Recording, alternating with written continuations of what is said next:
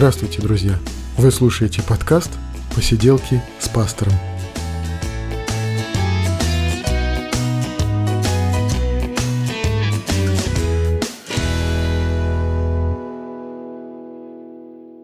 Привет, друзья! 12 выпуск «Посиделок», и мы говорим о христианстве, мы говорим о жизни, об увлечениях, о том, что нас волнует, и о том, что с нами происходит.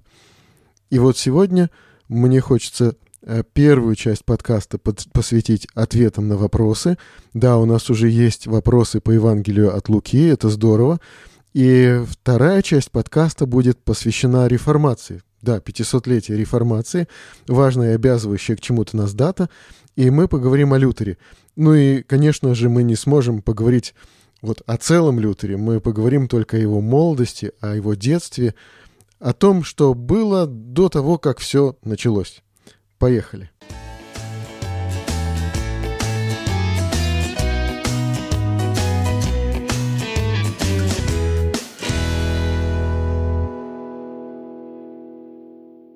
Очень хорошо, что можно отвечать на вопросы в этом подкасте и что вы задаете вопросы, потому что это действительно получается такое совместное чтение Евангелия, совместное чтение библейских книг.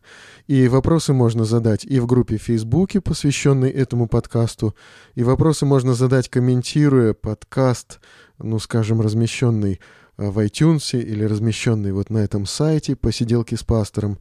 Или можно задать по электронной почте, если вы слушаете подкаст, подписываясь на него э, в Телеграме, то в свойствах Телеграм-канала там есть описание этого канала и в том числе мой адрес электронной почты. Так что можно задать вопросы любыми удобными для вас способами, и э, это ценно, это очень э, важно, что э, получается такое совместное, совместное действие. И вот вопросы задал Дмитрий Тимошкин. Первый вопрос. Он цитирует Евангелие от Луки, тот момент, когда Христос э, уходит в пустыню после крещения, и там начинается искушение от дьявола. И вот цитата из э, Евангелия от Луки. «И сказал ему дьявол, тебе дам власть над всеми семи царствами и славу их, ибо она предана мне, и я кому хочу даю ее». Там было условие. «Если поклонишься мне», — сказал вот дьявол. И вопрос — Получается, что сейчас мы живем в царстве сатаны. До грех, грехопадения все было Божье, а после Богу пришлось проклясть землю. Ее забрал сатана. Я так понимаю. Это вопрос Дмитрия. Ну, я не так понимаю на самом деле. Так получается, если понимать этот момент только вот с юридической точки зрения. Бог э, проклял землю, отдал ее э, дьяволу за грехи живущих на ней людей. Э, но Библия еще показывает нам кое-какие грани взаимоотношений Бога с этой землей, с этим миром. Например, э, в книге пророка Даниила Навуходоносор, царь Вавилонский, да, с ним происходят какие-то страшные метаморфозы, он э, там оказывается вообще буквально как, как зверь среди людей, и э, с ним происходит это, потому что Бог хочет показать ему, написано в книге пророка Даниила в 4 главе 14 стихе, дабы знали живущие, что Всевышний владычествует над царством человеческим и дает ему его кому хочет и поставляет над ним уничиженного между людьми. Значит, все-таки и сейчас еще Всевышний владычествует над царством человеческим. И сейчас еще Бог управляет этим миром и этими царствами. Значит, не все предано да, э, сатане. Вообще, когда мы читаем э, в Библии, есть тексты такие, их немного, как бы отражающие прямую речь сатаны, ну, не всему надо верить тому, что говорит сатана, правда же?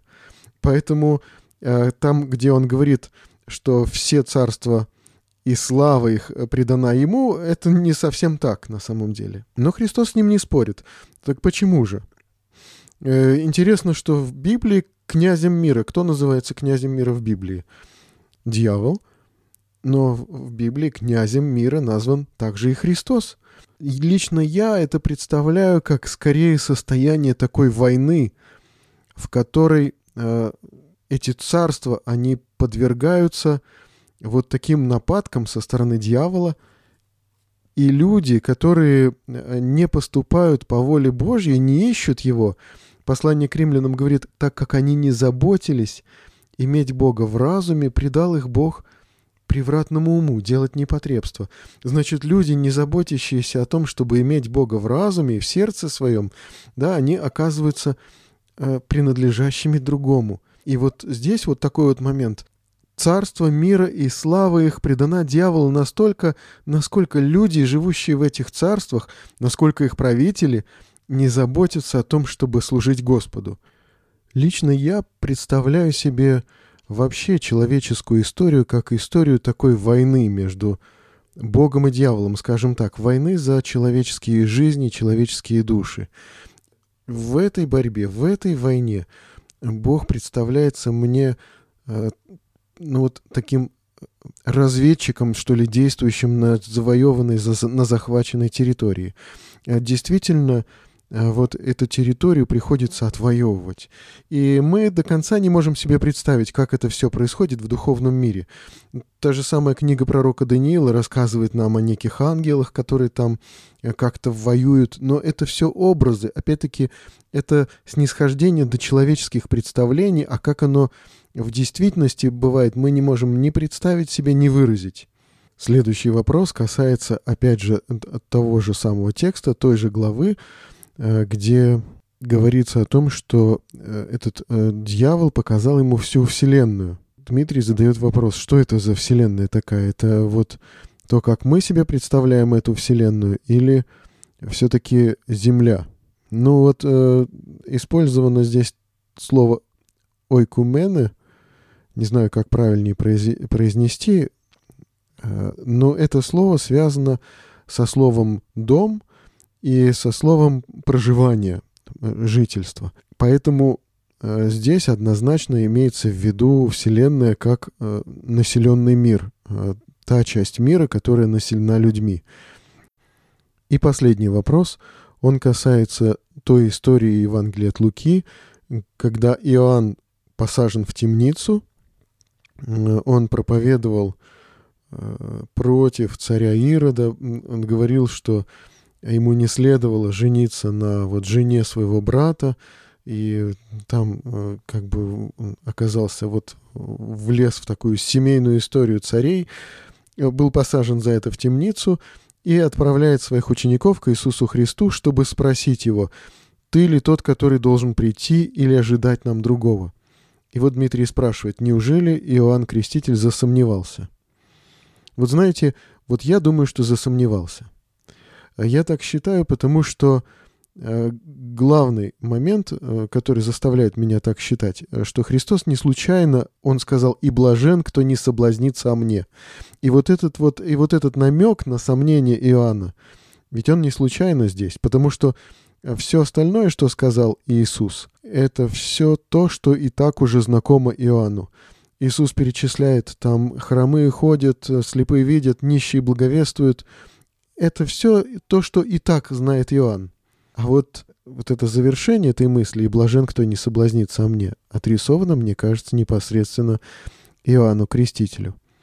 Что же с ним такое произошло? Как его смогли сломить человека, который уходил в пустыню, который постился, который своей проповедью привлекал ну, все население Израиля к себе, да, и люди выходили к нему в пустыню, каялись, плакали от его проповеди, преображались, принимали крещение, как вот язычники буквально принимали крещение. И вот что такое с ним произошло? Мне кажется, что Иоанн Креститель, он просто в этот момент, он занялся не своим делом. Он вот пошел проповедовать политику, он пошел проповедовать против а, Ирода, против вот этой вот его семейной истории. За Христом следовали ученики, ученики, которые оставили все, последовали за ним, но для Иоанна Крестителя это были мальчишки. Иоанн Креститель, он ну, был настолько знаменит, настолько велик, настолько был колоссальный пророк, да и Христос о нем отзывается как о величайшем из пророков. Но то, что он не последовал за Иисусом, то, что у него как-то осталось свое дело при этом, э, то, мне кажется, это и способствовало тому, что в темнице ему стало ну совсем уж тяжко. И он, я думаю, что он засомневался. И потому Христос, отвечая ему, говорит, «Слепые видят, хромые ходят, нищие благовествуют, и блажен, кто не соблазнится о мне».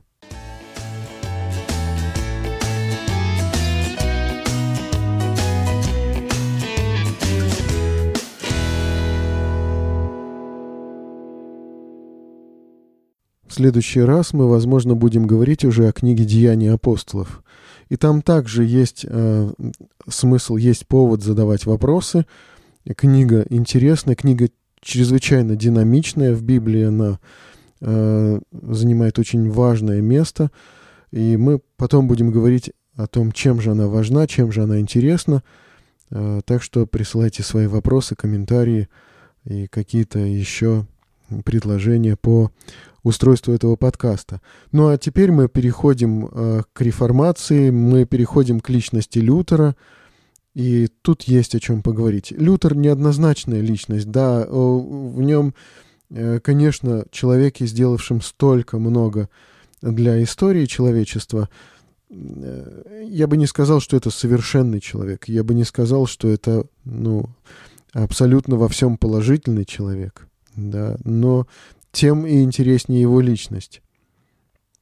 И этот человек, Мартин Лютер, родился он 14 ноября 1483 года в городе Эйслебен, но прожил он от рождения там недолго. Его родители уже на первом году его жизни отправились в Мансфельд. И родители его крестьяне, а, отец а, устроился работать на шахты, мать, бывшая горожанка, она почему, собственно, бывшая, они жили в городе, она носила хворост на своих плечах, э, воспитывали они очень сурово, и Мартин вспоминает, э, что однажды мать его избила за кров... до крови за там какой-то орех. Отец однажды его так наказал, что Мартин убежал из дома и потом не знал, как возвратиться, и еще долго потом не мог, ну, как бы привыкнуть любить своего отца, вспоминая это наказание. Но не думаю, что родители наказывали его сильнее или э, более жестоко, чем какие-нибудь другие родители Средневековья.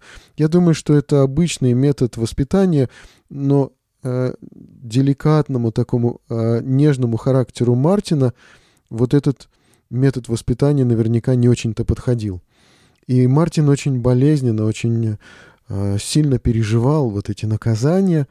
Э, его отдали в школу, и отец, э, может быть, на него особенную ставку сделал, видел, э, какой он смышленный.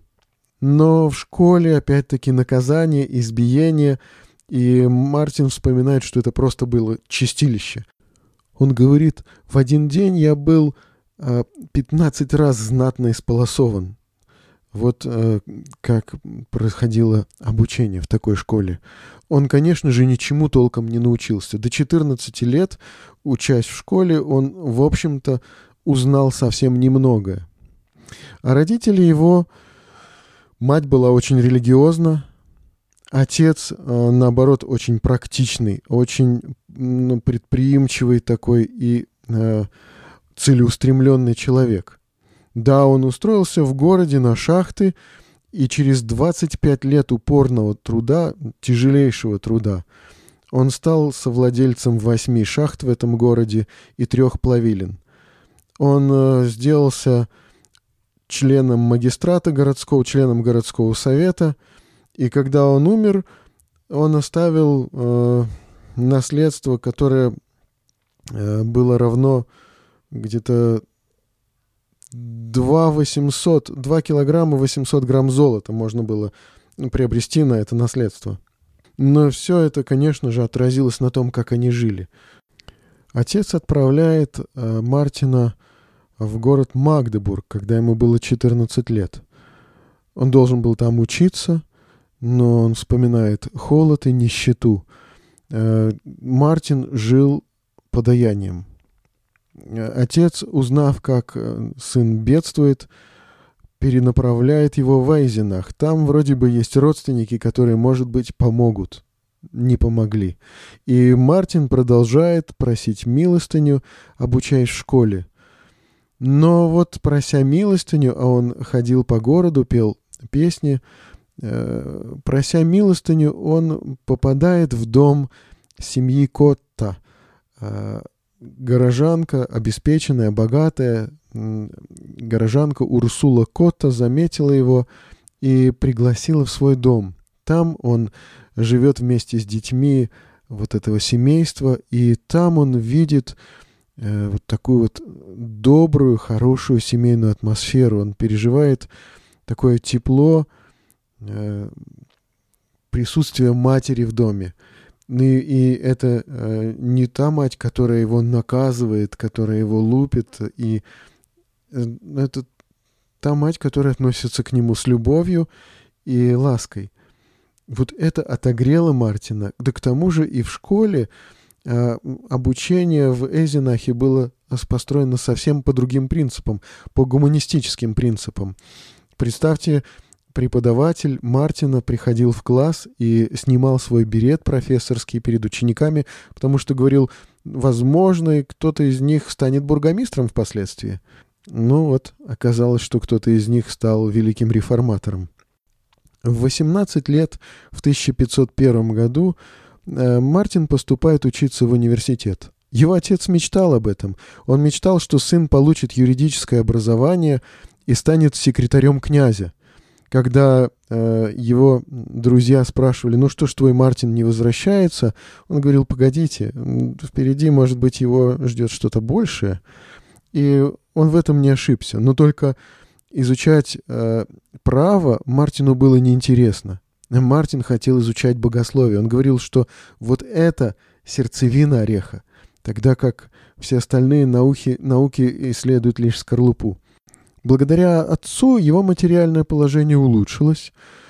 А, в доме Урсулы Кота как-то он заболел и научился играть на лютне. Вообще у него был прекрасный голос, прекрасный слух, а теперь вот еще он осваивал музыкальный инструмент.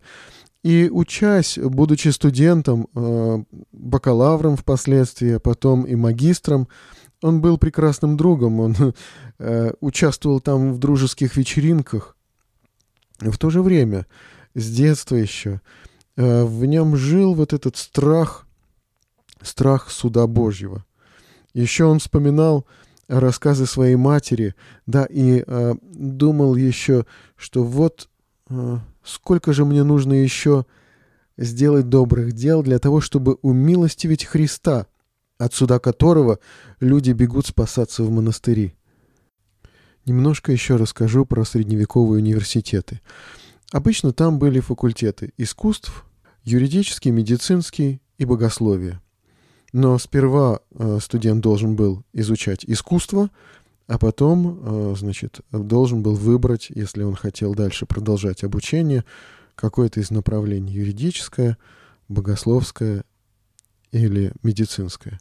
Но, э, а уже изучая искусство, он изучал грамматику, риторику и диалектику сначала, а потом арифметику, геометрию, астрономию и музыку. Так называемый тривиум и квадриум.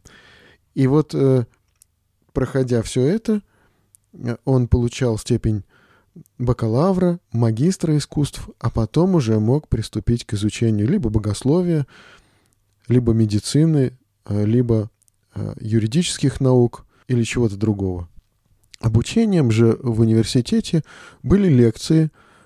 Э, преподаватель брал какую-то книгу какого-то авторитетного автора и э, фраза за фразой, абзац за абзацем пояснял, комментировал. Все э, обучение, собственно, состояло в чтении книги какого-то автора, философа, подчас это Фома Аквинский или Аристотель или кто-то еще – чтение книги и комментирование преподавателем. И другой важный момент э, в средневековом обучении — это диспуты. Преподаватель назначал, э, какую точку зрения должен э, отстаивать студент, и студент отстаивал, аргументировал, приводил свои доводы. Вот таким образом строилось обучение. Интересно, что на богословском факультете Библия изучалась не сразу — и потом она как бы не была такой вершины изучения на богословском факультете. Дальше студент уже как бы э, на следующих ступенях продолжал изучать книгу «Сентенции» Петра Ломбардийского. Вот э, сентенции — это цитаты, и Петр Ломбардийский собрал цитаты святых отцов, собрал библейские цитаты и издал такой сборник Этот сборник был чрезвычайно популярен, чрезвычайно важен в Средневековье. Книга сентенций. Вот так Мартин Лютер получает звание бакалавра, затем магистра искусств. Э, посвящение в магистры происходит в городе при факельном шествии, торжественно, эффектно, плащ, э, этот э, берет, перстень магистрский. Практически сразу после вот этого вот посвящения в магистры Мартин уходит в монастырь. Что его сподвигло уйти в монастырь, какие переживания заставили его снять свой этот магистрский перстень, отправить его обратно в университет, э, вернуть э, книги продавцам книг и распрощаться с друзьями. Э, Мартин закатывает прощальную пирушку, в конце ее говорит, что он уходит в монастырь, пишет отцу письмо, и понятно, что отец человек очень практичный и надеявшийся на Мартина как на э, того, кто будет, займет место поважнее, чем он сам смог добиться. Конечно, для отца это было колоссальным разочарованием. Он э, сказал, что отрекается от Мартина, что не хочет иметь с ним никакого дела, обращался к нему снова на «ты», в то время как, когда Мартин получил только звание магистра, Отец обращался к нему на «вы». Отец вообще не любил монахов, но что-то произошло с Мартином. У него погиб друг внезапно, это повлияло. Вообще в то время были эпидемии чумы, и это тоже влияло на выбор человека. И потом, возвращаясь э, из Мансфельда, куда он э, ездил навестить родителей, Мартин попадает в грозу и молния ударила где-то очень близко от него, буквально его отбросило этой волной воздушной, и он закричал «Святая Анна, помоги мне, я буду монахом». Он пришел в Августинский монастырь, конечно, там ему были рады. Монастырь этот э, населяло приблизительно около 50 монахов, и, конечно, э, приход магистра, образованного человека, был находкой для монастыря. В то же время его хотели там поставить на место, так его воспитать, чтобы он не очень-то гордился своим образованием, поэтому ему поручили там наиболее грязную и тяжелую работу. И Лютер вспоминал потом, что он говорил, если бы монах мог спастись своим монашеством, то это должен был быть я. Немножко я прочитаю, как была устроена жизнь э, в Августинском монастыре.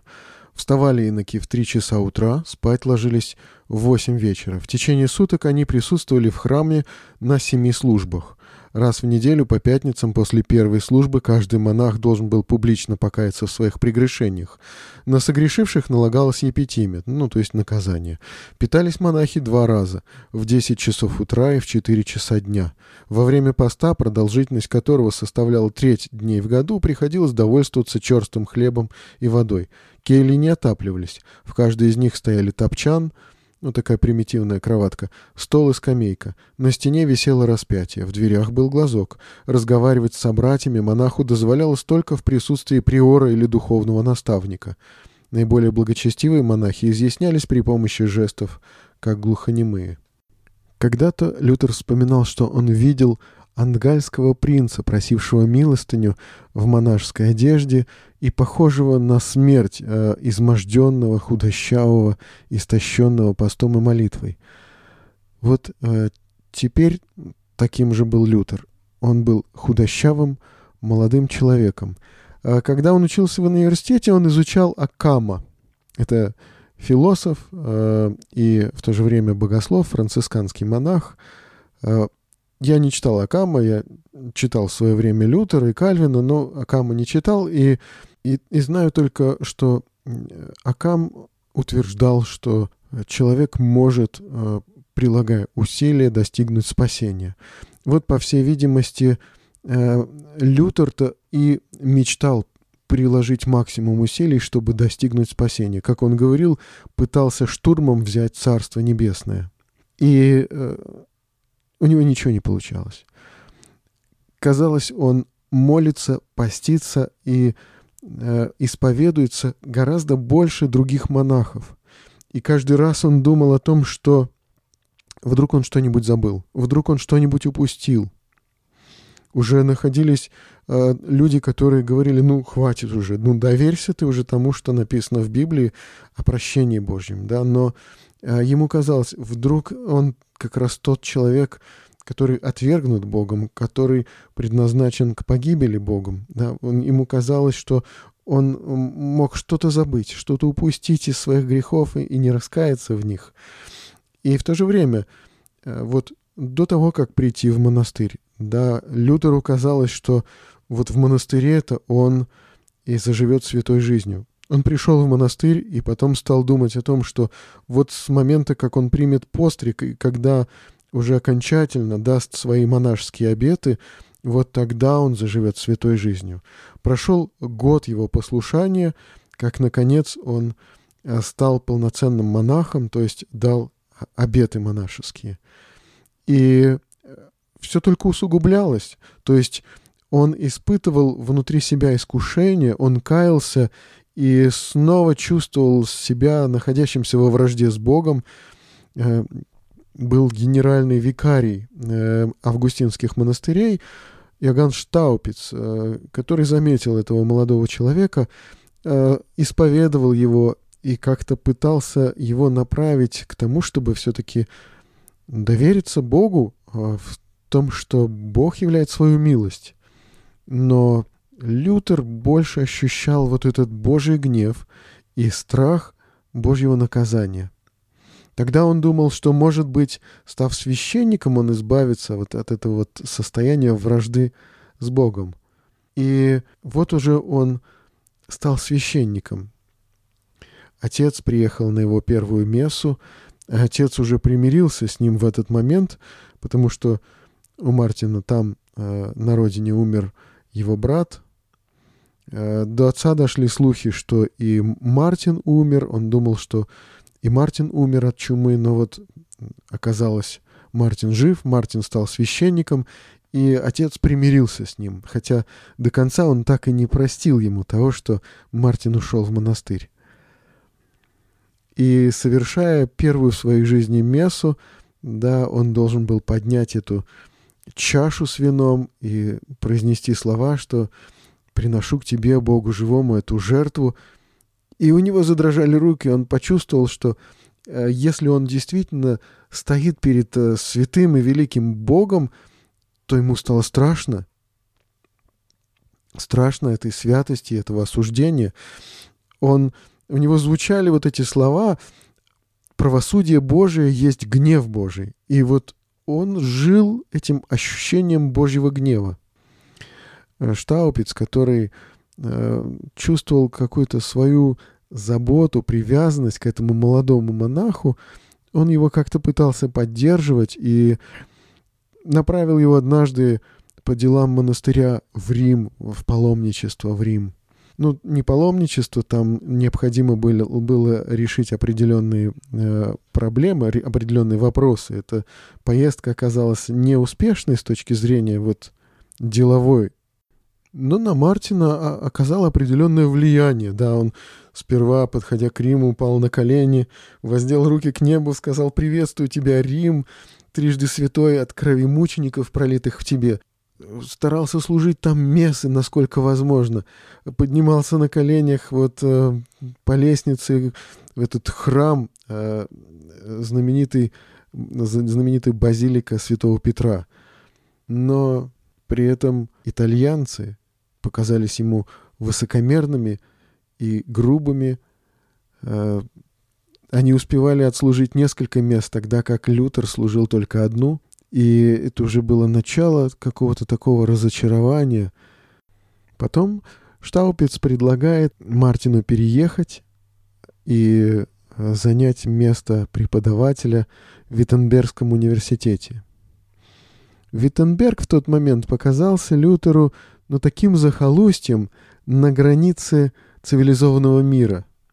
Виттенберг — город с двухтысячным населением. Ну что такое две тысячи человек, да? Казалось бы, я жил в доме, в котором больше тысячи квартир.